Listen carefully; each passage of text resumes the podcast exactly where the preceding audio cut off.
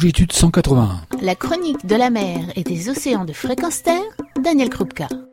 Bonjour, dans notre précédente chronique, je vous ai fait partager la manière dont avait été conçu et réalisé le documentaire s'intitulant Méditerranée, le royaume perdu des requins, grâce à Stéphane Granzotto, le réalisateur de ce documentaire.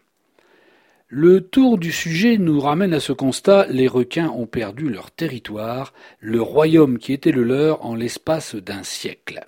Aujourd'hui, je vous propose de poursuivre autour des questions posées autour des problèmes environnementaux soulevés par ce film avec une première question à Stéphane Granzotto.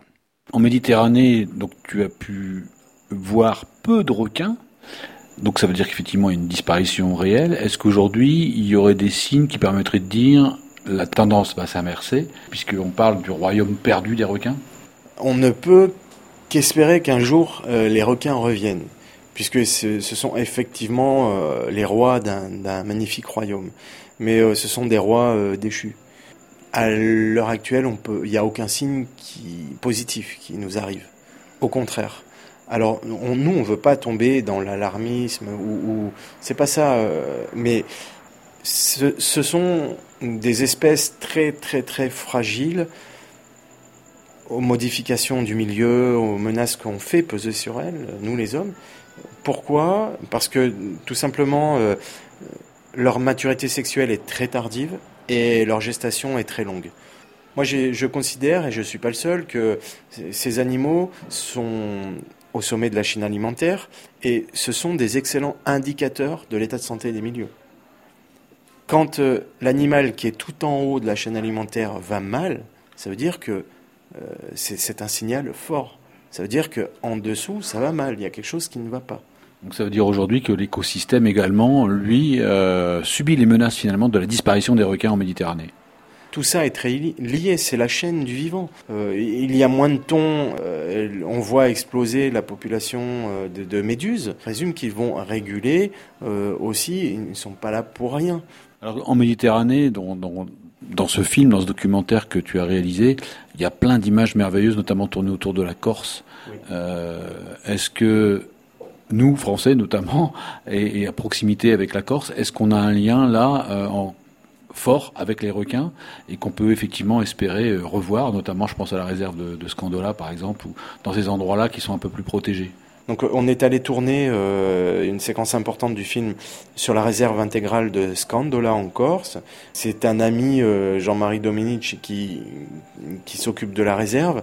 Et depuis des années, j'ai eu la chance euh, d'y plonger et on ne peut que constater euh, que la création d'une zone de réserve et l'application de la législation qui interdit euh, tout sur la réserve intégrale fonctionnent.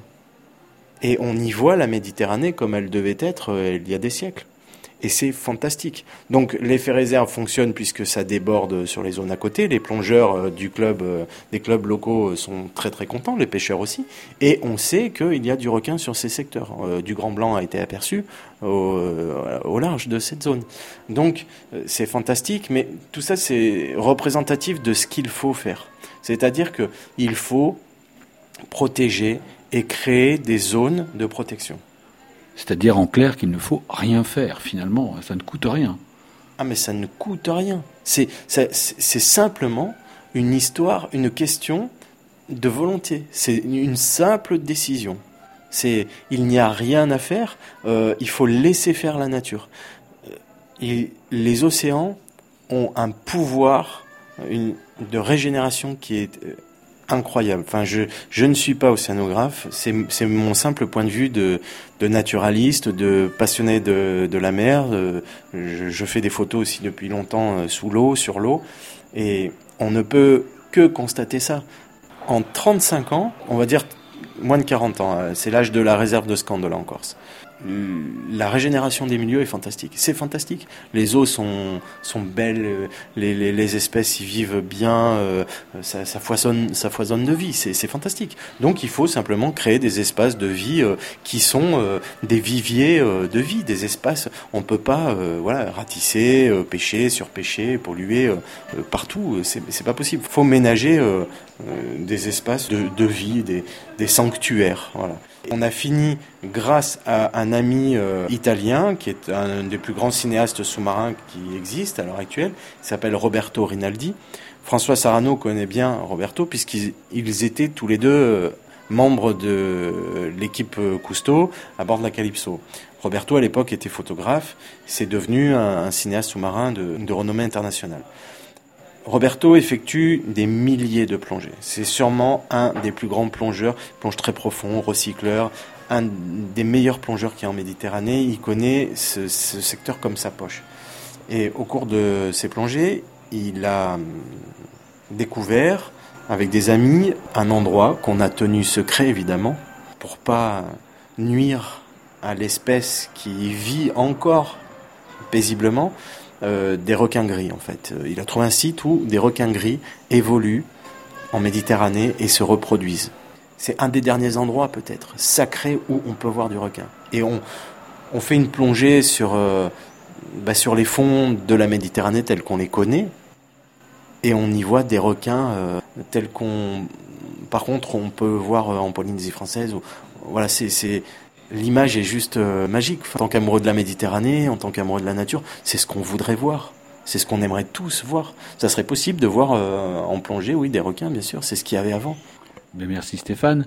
Après avoir parlé du requin dans de si bons termes, j'engage chacun de revoir ce documentaire ou de le récupérer sous forme de DVD, puisqu'il existe sous forme de DVD également. Très bientôt. Merci à toi Daniel, merci à tous les auditeurs et tous ceux aussi qui nous permettent d'assouvir notre curiosité, notre passion de la mer. Retrouvez et podcastez cette chronique sur notre site fréquenceterre.com.